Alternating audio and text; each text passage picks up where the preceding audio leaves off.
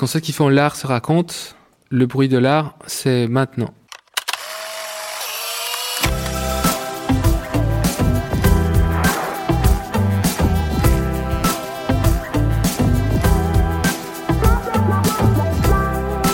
Nous sommes Victoria Le Salama et Florian Champagne. Et aujourd'hui, c'est Ivan Argoté qui nous reçoit dans son atelier à Agnières-sur-Seine, en région parisienne. Ivan Argoté est un artiste colombien de 34 ans. Il passe depuis 7 ans le plus clair de son temps à Paris, mais n'a pas arrêté de voyager pour autant. Ses travaux sont des photographies, des installations, des vidéos, encore des sculptures. Comme il nous le raconte, il envisage ses pièces comme des propositions de lecture du monde actuel. Il tente de questionner la place des individus dans la société qui les entoure, en l'envisageant parfois au travers du prisme politique. Son œuvre joue ainsi des individualités et de la relativité des points de vue. Lauréat de nombreux prix, notamment celui des Audi Talents Awards en 2013, il a exposé son travail dans une trentaine de pays. Dans cet entretien, il évoque également sa rencontre avec son galeriste, Emmanuel Perrotin, ses résidences à l'étranger, de New York à Neuchâtel, mais aussi la manière dont il imagine peut-être, au sein de l'atelier où il nous reçoit, faire évoluer la nature de son travail. Bonjour Yvan. Bonjour. Bonjour Ivan. Bienvenue Merci beaucoup. à l'atelier. Souvent, c'est à l'envers. Non? Non. Souvent, c'est euh, Ah oui, bien, bienvenue, Ivan, le studio, machin. Ouais, Ici, cette fois-ci, c'est l'inverse. En une phrase, comment est-ce que tu te présenterais à quelqu'un qui ne te connaît pas? Enchanté. Ivan. Qu'est-ce que tu dirais de tes travaux à quelqu'un qui ne les a jamais vus Bah, ça dépend de la situation, si c'est quelqu'un de ma famille ou si c'est si c'est un ami, mais je dirais que pour les gens pour le coup que je connais vraiment pas, que je croise dans la vie, bah je dis je suis artiste. Vous faites quoi? Vous faites vous êtes peintre? Non, non, j'ai fait des, des installations, des sculptures, des, des des actions des fois dans les espaces publics. Ah bon Oui. Et, euh, et vous faites quoi comme film euh, Des films un peu documentaires étranges ou euh, et des installations, des sculptures en quoi en, en pierre Non, plutôt en béton. Comme ça. Pour parler de ton travail, tu emploies souvent le terme négocier ou dealer.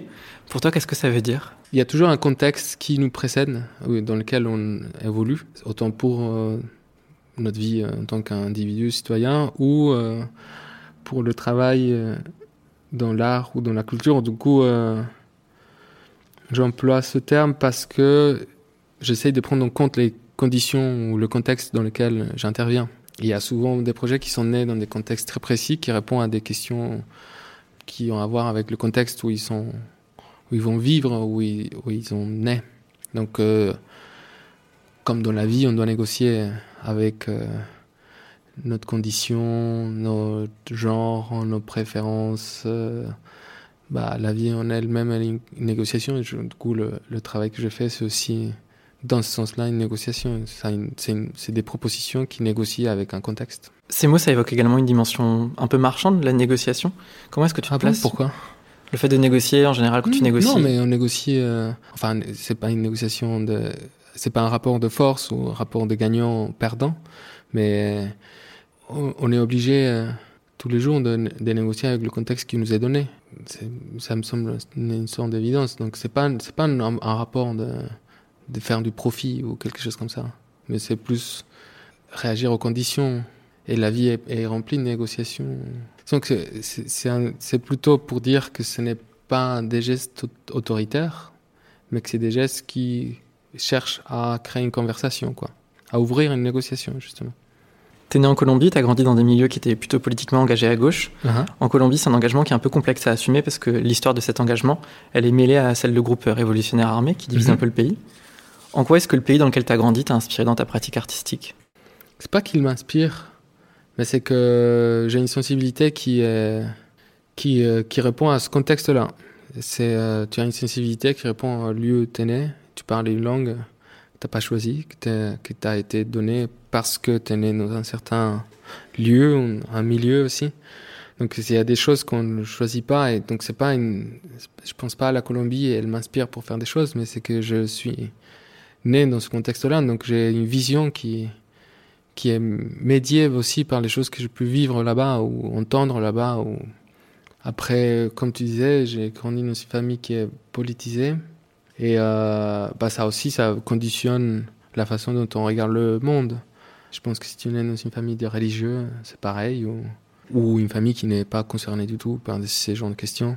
Disons que tu as vision du monde et elle est filtrée aussi par ce contexte-là.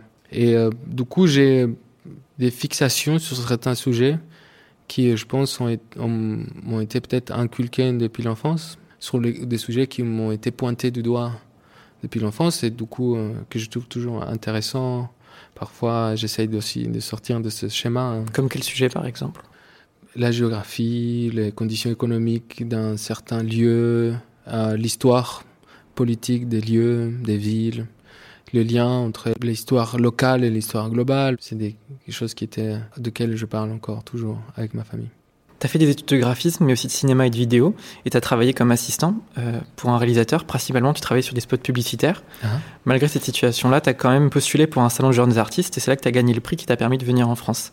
Mm. Qu'est-ce qui t'a donné envie de postuler pour ce salon de jeunes artistes? À la fin de mes études, euh, j'étais assez influencé, et j'ai regardé beaucoup euh, le travail de certains artistes conceptuels. Et les premiers artistes à utiliser la vidéo, c'était des gens qui m'intéressaient beaucoup.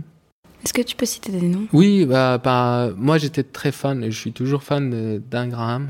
Mais je suivais par exemple euh, Volvostel ou euh, Nam Jumpek ou euh, Peter Campus. Puis des gens, des locaux, des artistes locaux en Colombie. Enfin, pas locaux en fait, c'est des artistes qui ont aussi une carrière ailleurs. Mais il y a un, un artiste qui s'appelle José Alejandro Restrepo euh, et, j'étais aussi très marqué dans, dans mes cours d'histoire de l'art, même si j'étais graphiste, j'avais des cours d'histoire de l'art, et j'étais marqué euh, par ces avant-gardes des années, euh, du début du XXe siècle, de, les dadaïstes, les futuristes, par cet esprit-là. Donc c'est tout ça qui a fait que finalement tu as fait le choix de ne pas rester dans ce domaine de la publicité, c'est toutes ces... J'étais déjà intéressé à l'art et en fait je me disais que l'art c'était un lieu intéressant où je pouvais faire ce qui me semblait être plus proche à ce que je voulais faire. Euh, à ce moment-là, en fait, en finissant mes études, j'avais l'impression, ou j'avais l'idée de faire des, la philo un peu. J'étais attiré beaucoup par la philosophie et en même temps, il y avait aussi, bah, j'étais très proche des images. J'ai toujours été proche des.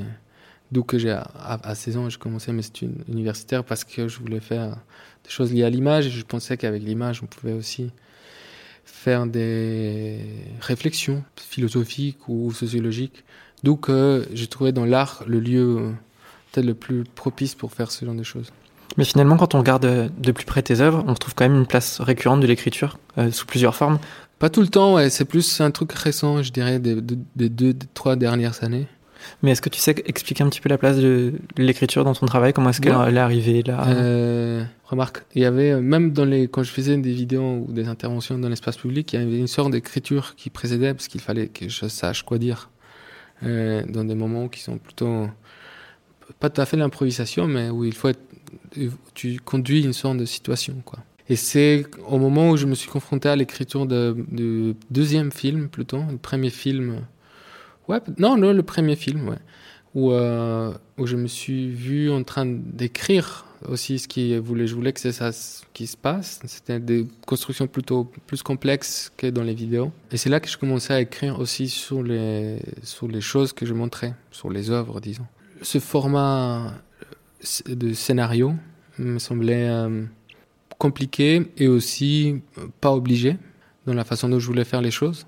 Donc, euh, j'ai essayé de faire un propre système d'écriture qui me permette d'écrire les films, ce qui va être dit ou ce qui va être vu, et qui en même temps, en soi, c'est aussi un, objet à part en soi. Euh, j'aime bien inventer des systèmes ou des systèmes de signification ou des systèmes de euh, d'assemblage ou des systèmes de représentation. Et euh, du coup, l'écriture de scénario, c'était euh, c'était ce début de l'écriture dans les œuvres. Une fois à Paris, tu choisis d'étudier aux Beaux-Arts, euh, dans l'atelier de Claude Koski et euh, dans celui de Guillaume Paris. En tant qu'étudiant étranger, quelle est ton expérience de cette école?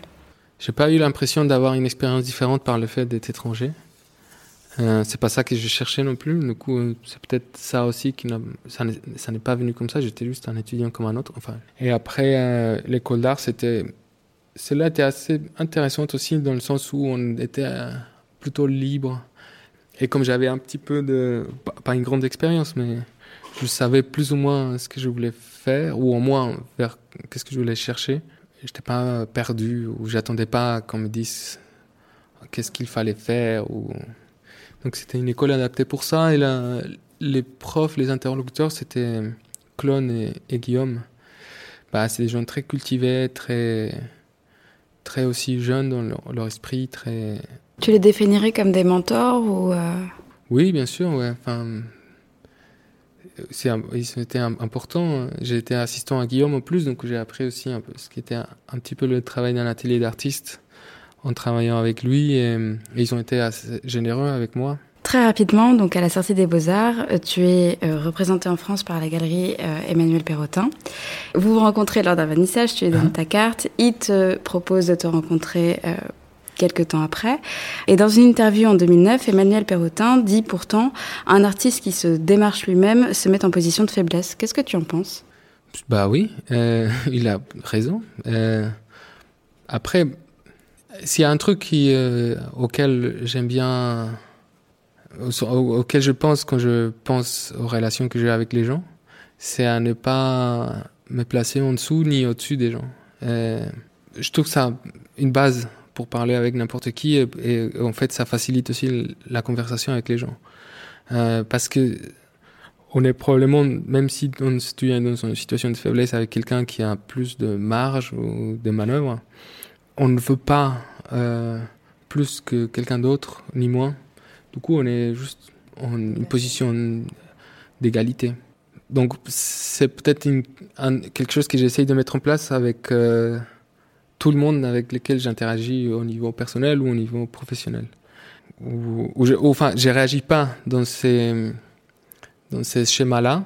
Du coup, ça me, ça me sort aussi d'une position possible de faiblesse, puisque je suis pas non plus ni demandant, ni, ni affaibli, ni.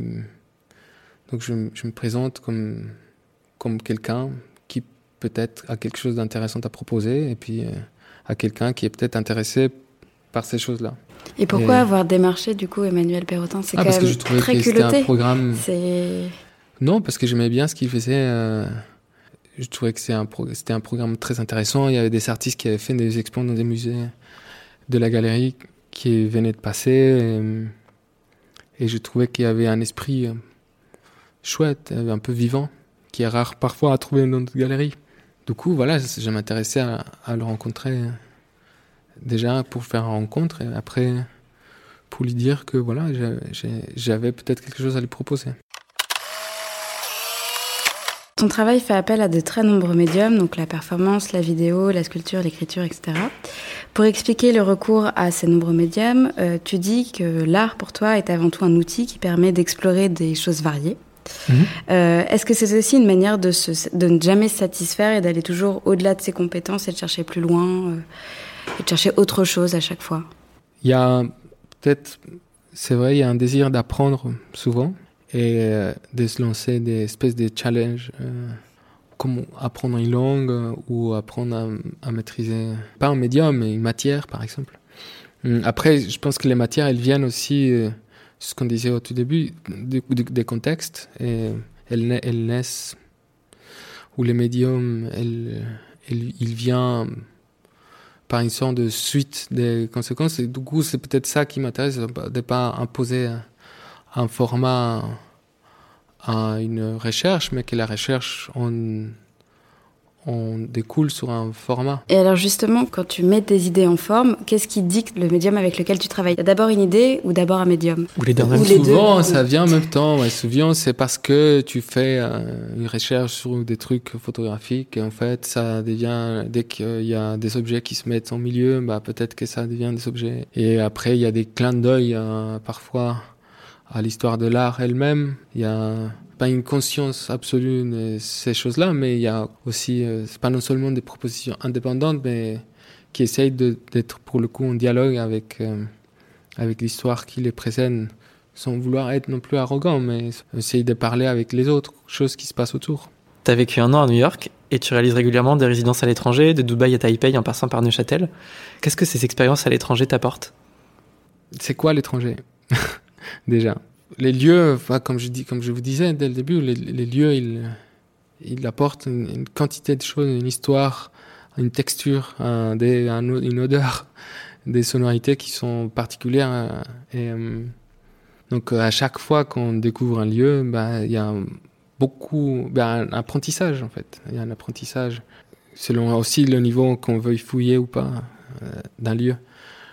Ça apporte beaucoup en fait, ça, ça, met beaucoup en contexte, ça aide à mettre en contexte et en lien euh, les choses qu'on a appris et, euh, et à pas relativiser, mais juste ouais, à, à comprendre qu'en fait il y a une histoire qui est liée un peu partout. Il y a des des liens qui, qui, qui, sont établis entre géographie, histoire, euh, passé, présent, et, euh, et euh, parfois même les différentes perspectives aident à revoir certaines problématiques depuis d'autres points de vue. Du coup, c'est juste toujours en, enrichissant et c'est même très important, je pense, dans ce que je fais. Hmm. Parce qu'il y a toujours, il y a souvent cette idée de changer d'axe euh, dans, le travail, de, de, se déplacer, de regarder une problématique depuis un autre angle. C'est ça aussi, cette idée de, euh, je vais souvent à l'étranger, mais c'est quoi l'étranger euh? Du coup, tu dirais que pour toi, l'étranger, c'est un peu nulle part ou c'est partout Non, ça se, négo ça se négocie. Ça... Moi, j'ai pas l'intention, au moins, de faire un travail pour la France qui parle de l'étranger ou euh, ni pour la Colombie qui parle de l'étranger, mais je me nourris des expériences que j'ai dans différents pays et j'essaye en fait euh, de euh, faire communiquer les différentes recherches ou les informations que j'ai qui lient l'Amérique du Sud avec l'Amérique du Nord, avec l'Europe. On voit les gens, les, comment il fonctionne la culture pop dans différents endroits et comment les gens réagissent à, une même chose, disons, euh, pour faire un exemple, comment réagissent à la musique pop ici ou au Brésil ou euh, au-delà du travail, c'est intéressant. Euh. Et après, évidemment, ça nourrit beaucoup aussi mon travail. Une partie de ton travail qui consiste à montrer la proximité qui est finalement entretenue par des humains justement a priori très différents. Une autre partie qui consiste à questionner, à te moquer des symboles de pouvoir, en allant parfois jusqu'à t'opposer frontalement avec eux. Est-ce que tu penses qu'un travail artistique peut participer à faire bouger les lignes? Est-ce que c'est dans ce sens-là que tu abordes du coup ces thèmes? Je pense que pas un travail artistique. Un travail artistique, ça, ça, aurait du mal à faire bouger quoi que ce soit. C'est euh, une génération, une sensibilité. et on ne peut peut-être que contribuer avec des petits points de vue ou des propositions dans ça. Après, je pense que la culture, plus qu'un travail d'artiste, la culture peut en effet euh, faire bouger des lignes. Et je dirais pas que j'ai fait mon travail dans cette perspective-là, mais j'espère apporter des points de vue dans, cette, dans une mouvance qui est bien au-delà de moi ou d'une œuvre que je puisse faire.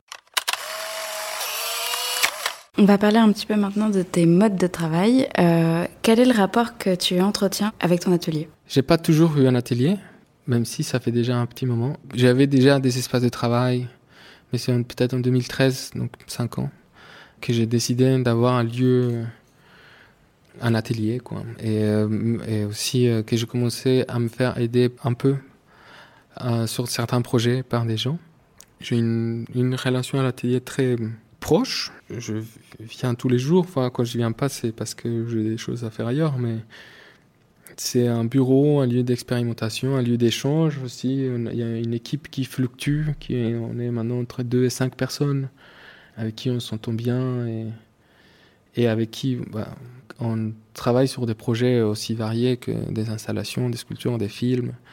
On apprend très souvent parce que souvent il y a des projets qu'en fait on n'a jamais fait ne sait pas comment faire, du coup on, apprend à les faire. J'aime bien l'idée de faire grandir cette structure, qui soit comme une petite institution de recherche. on peut, parfois on peut se poser aussi des questions, si, pas sur la validité, mais sur le sens de, avoir une structure pareille. Est-ce que c'est quelque chose de rassurant d'être justement aidé parce qu'on peut euh, converser, parler pas Forcément, pas forcément. Parfois, peut-être ça peut être plus rassurant d'être seul aussi. On, on solutionne peut-être des questions plus... Je pense que c'est intéressant. De travailler en groupe, c'est intéressant. Et, c'est enrichissant. Et aussi, ça sort de, soit. Après, évidemment, je suis en quelque sorte le directeur de, l'atelier, mais hum, j'essaye d'écouter, d'être, euh, d'apprendre. Enfin, comme, comme il s'agit d'apprendre tout le temps, j'essaye de, de, le diriger dans cette perspective-là. Et après, j'aimerais bien que ça puisse générer euh, d'autres choses qui puissent même parfois sortir du champ de l'art. C'est ça que c'est pour ça aussi que je trouve que c'est intéressant une espèce de petite entreprise culturelle ou institution pour pas que ce soit marchand, disons. Qu'on puisse développer euh, des événements, des, euh, des festivals. De, un peu comme la colonie. Non, non, pas un bar. bah, y a des, y a des... Non, non, mais c'est un, un projet très cool. Et, et j'y vais de temps en temps. Mais non, pas, pas aussi public. non, mais j'aime bien que, qu'on puisse, par exemple, nous, on, on, essaye, on fait des films parfois, des vidéos, et je me dis à terme, ça serait cool qu'on puisse aider d'autres gens à produire des films. Après, j'ai pas tout le temps l'envie que ça grandisse parce que c'est aussi une grande responsabilité et c'est c'est une, aussi une économie. Du coup, euh, il faut se rendre responsable de ça. Hmm. Et parfois, c'est plus simple juste de partir en voyage et ne pas s'occuper de ces choses-là. Et euh, aussi, c'est plus, ça peut être libérateur, mais hmm, les deux choses peuvent être libératrices en fait. Mais après, à terme, je, parfois, en rêvant comme ça, j'aimerais bien que ça puisse s'étendre, qu'on puisse faire d'autres projets d'urbanisme, de projets d'édition, de projets de films, et que peut-être un jour, ça ça, tient plus qu'à moi. je sais pas, mais c'est peut-être que ça prenne un autre nom, je ne sais rien. Je, je, suis un artiste, je suis très content d'être un artiste et cette place est presque privilégiée aussi. Mais je ne sais pas si. Enfin, je ne considère. Peut-être que je serai toute ma vie artiste, mais je ne considère pas que le but de ma vie, c'est d'être artiste. Donc c'est plus un métier qu'une vocation? Euh, C'est un champ c'est un champ de recherche, c'est un champ. En plus, ce qui est bien, c'est qu'avec euh, en étant, c'est justement c'est ça que euh, c'est à quoi je disais qui est privilégié, c'est qu'on peut modeler aussi euh, hmm, notre propre champ d'action. Et ce que je pense, c'est que ça peut être chouette aussi d'interagir avec d'autres contextes qui sont pas forcément celui des institutions d'art mais d'autres institutions culturelles ou politiques ou... Euh, Qu'est-ce qui te permet de différencier un essai d'une idée et d'une œuvre finie? Bah non, c'est assez clair. c'est assez clair. C'est un truc que tu ressens Enfin, c'est... Non, c'est pas genre, on n'est pas en train de faire un truc et on dit « Ah, ça y est, c'est bon ». Non, ça ne marche jamais comme ça. Au moins, c'est pas, c'est pas mon cas. C'est concret, tu as un plan, tu l'as suivi. Ouais, euh, on a des plans, on, on a des intentions. Après, il y a des choses, beaucoup, il y a beaucoup d'accidents tout le temps. On provoque ces accidents, mais ils sont assumés. Donc c'est pas genre, c'est pas juste une petite seconde où on dit ah oui c'est bon, je le sens. Et, non, ça se travaille. C'est comme le montage d'un film en fait. on peut travailler, on peut passer dix ans à monter un film, et à un moment on se dit bon bah en fait là je pense qu'il faut arrêter et que là c'est bien et j'essaye de transmettre. Je pense qu'ici je transmets ce que j'ai envie de transmettre. Après on peut se tromper, ça c'est une autre question. Mais c'est euh, une coïncidence entre l'urgence, euh, ce qu'on a envie de peut-être transmettre. Je crois qu'il y a une envie de transmission souvent. Et voilà, il y a une espèce de confluence aussi de temps, l'urgence aussi. L'urgence dans un bon sens aussi. C'est pas que euh, j'ai envie de dire ça en ce moment, c'est qu'aussi euh, quand tu as une conversation avec quelqu'un, tu n'hésites pas mille. Enfin, si tu hésites beaucoup trop pour dire quelque chose, bah tu ne dis pas. Donc il y a aussi un moment pour dire les choses. Donc c'est un peu ça. Selon toi, justement, qu'est-ce qui fait une bonne œuvre? Tu parlais d'accident.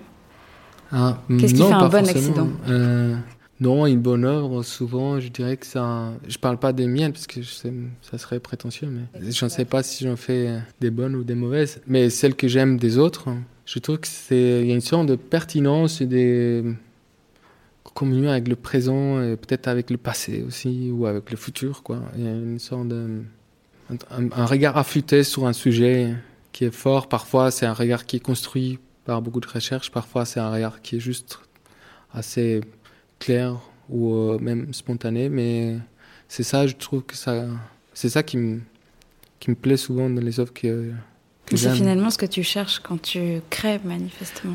après, non, pas forcément. Pas forcément, parce que ça serait comme vouloir rattraper le vent un peu. Euh, non, il y a des sujets qui m'intéressent et je trouve que c'est intéressant de le proposer d'une façon ou d'une autre. Et là, justement, si j'avais une certitude de pertinence, ça serait très compliqué. Je pense que j'ai une, je, je, me contente de vouloir proposer et d'oser, euh, de oser le faire. Et, mais c'est pas moi qui dois trouver la pertinence. Je pense que c'est ailleurs. C'est selon les réactions. J'aimerais bien, hein. j'aimerais bien que ce soit pertinent. Qu'est-ce que ça signifie pour toi de collectionner de l'art? C'est une recherche aussi, je trouve. Euh, c'est une tradition aussi. C'est souvent une inquiétude, enfin des, expériences que je vois autour de moi. Tout le monde n'a pas besoin de faire ça, mais pourtant il y a une inquiétude qui est latente chez les gens qui collectionnent de l'art, qui, je trouve qui est proche de l'esprit de recherche en fait, aussi une espèce d'obsession aussi quand on a, envie de découvrir une raison ou l'histoire de quelque chose. Euh, trouve que c'est, c'est un peu lié à ça. C'est une espèce de, de question latente qui, qui ne s'éteint pas. Hum. Après, il y a des gens qui aussi le font pour d'autres raisons, mais j'ai des amis qui, qui, ont des collections d'art et qui s'intéressent à ça. Je vois que c'est plutôt une, quelque chose de, de ça. Qu'est-ce que c'est ton rapport avec les galeries en tant que visiteur, mais aussi en tant qu'artiste qui euh, expose? Je pense que en tant que euh, business aussi, je trouve ça très risqué. Je pense que ça va être plus safe d'acheter des pantalons et revendre des pantalons, mais beaucoup moins excitant. Du coup, euh, je pense que c'est ouais, c'est des espèces de institution un peu libérale ou euh, culturelle, quoi. Et en tant qu'artiste, bah, c'est des collaborateurs, des, des complices, souvent, euh, qui, euh, voilà, qui s'intéressent aux idées que je propose et qui sont prêts à, à parier sur ça. T'es guidé par, par les personnes, par tes galeristes, un peu, ou pas du tout? Accompagné, je dirais, plutôt. Pas guidé sont des gens qui sont, pour le coup, comme ils sont vraiment intéressés au moins euh, par, par l'art, c'est des gens qui sont très respectueux et plutôt euh, avides de voir les idées des autres. Quoi. Des... Donc c'est accompagné, je me sens plutôt accompagné. Qu'est-ce que c'est ton rapport avec l'idée que ton travail puisse être vendu? Souvent, je sens que c'est une forme de soutien à une, euh, à une recherche comme si on regarderait ça comme une petite institution, une micro-institution, et eh ben ça serait comme quelqu'un qui est intéressé par la recherche qui est faite dans cette institution. Ou euh, si j'étais une entreprise pharmaceutique, ça serait quelqu'un qui serait intéressé par une molécule que je suis en train de développer. et, euh, mais euh, je trouve ça, c'est une, une forme de soutien.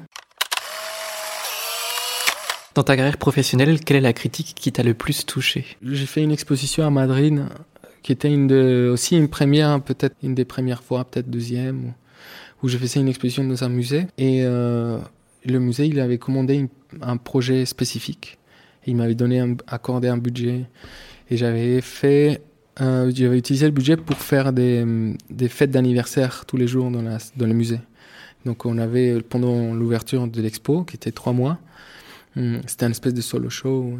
Donc j'ai montré quelques vidéos et, il y avait une salle qui était dédiée à célébrer des anniversaires, des vrais gens en fait qu'on a cherché euh, pour remplir tous les jours. Donc il y avait des gens qui travaillaient dans le musée, mais des voisins du musée ou des amis d'amis ou des gens complètement inconnus qui avaient répondu à des annonces de presse. Il y avait, euh, moi j'avais une volonté aussi de, c'était partie d'une des actions que j'avais fait dans un métro où j'ai faisais, enfin je demandais aux gens de chanter le joyeux anniversaire pour moi espèce de, j'ai essayé de créer une mini fête au milieu d'un interstice d'un lieu assez triste euh, dans, ouais, dans le métro, quoi.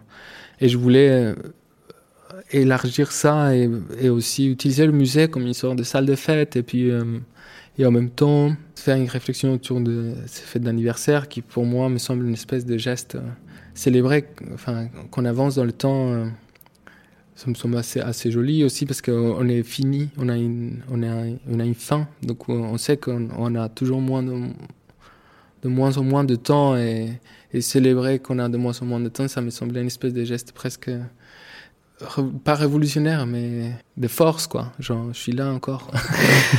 et, euh, et j'aimais bien, en plus, après ce système, il, ça crée aussi des moments très différents, très variés. Il y avait des fêtes surprises, il y avait des fêtes des bébés, il y avait des fêtes des gens âgés, il y avait des trucs un peu de drague. euh, ça se prêtait à beaucoup de choses. Et à un moment, il y a eu un article dans la presse nationale en, en Espagne qui ont fortement critiqué ça parce qu'ils ont dit que justement le musée n'était pas un lieu de fête et puis que j'étais une sorte d'imposteur et que c'était pas parce que euh, je travaillais avec une ou une autre galerie qu'il fallait faire attention à. Donc ça m'avait un peu touché parce que je me suis dit merde en fait peut-être que je me gourre. Enfin c'est pas c'est pas que je trouvais qu'ils étaient en tort mais je me suis dit ah, peut-être qu'ils ont raison en fait. Et donc ça m'a posé beaucoup, ça m'a mis un peu des questions vers moi-même. je me suis dit, est-ce que peut-être que je me suis trompé euh, Sûrement en plus. et euh, c'était pas, disons, très stratégique. J'aurais pu peut-être mettre plus en valeur mon travail et prendre moins des risques et, montrer des choses sur lesquelles j'avais déjà montré. Ou, hmm. Donc tu penses qu'il avait raison? Enfin, Non, non, c'est les questions que je me posais. Euh, non, j'aurais, jamais changé. Je regrette pas, du tout d'avoir fait ces fêtes d'anniversaire. Qu'est-ce que tu leur répondrais aujourd'hui?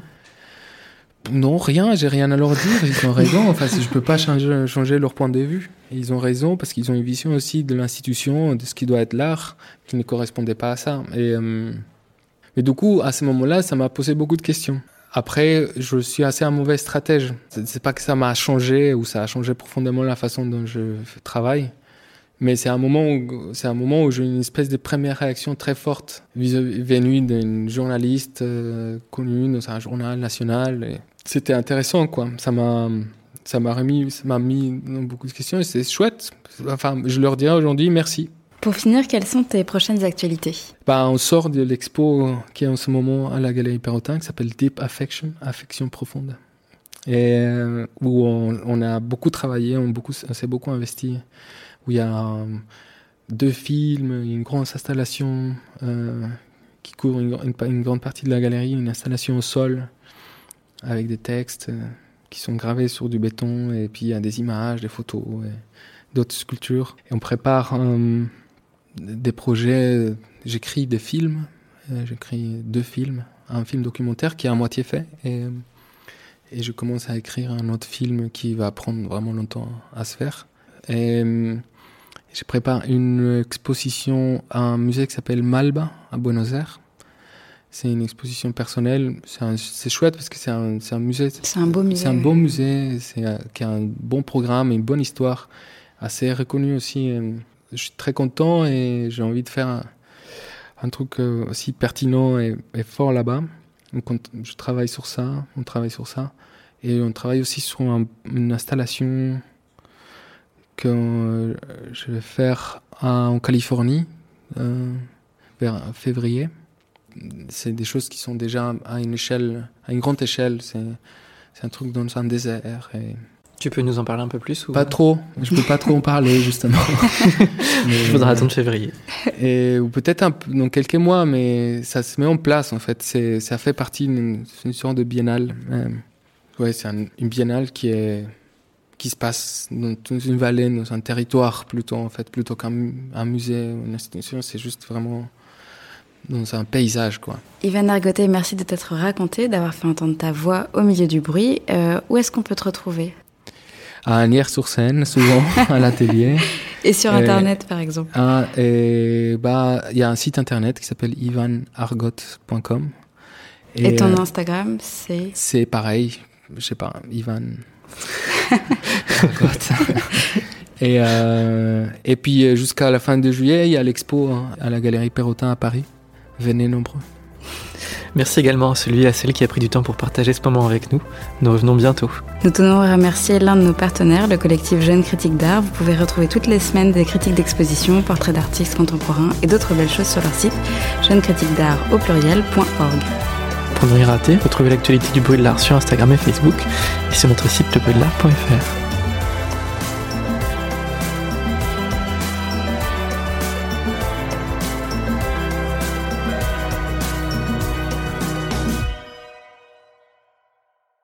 Merci, salut.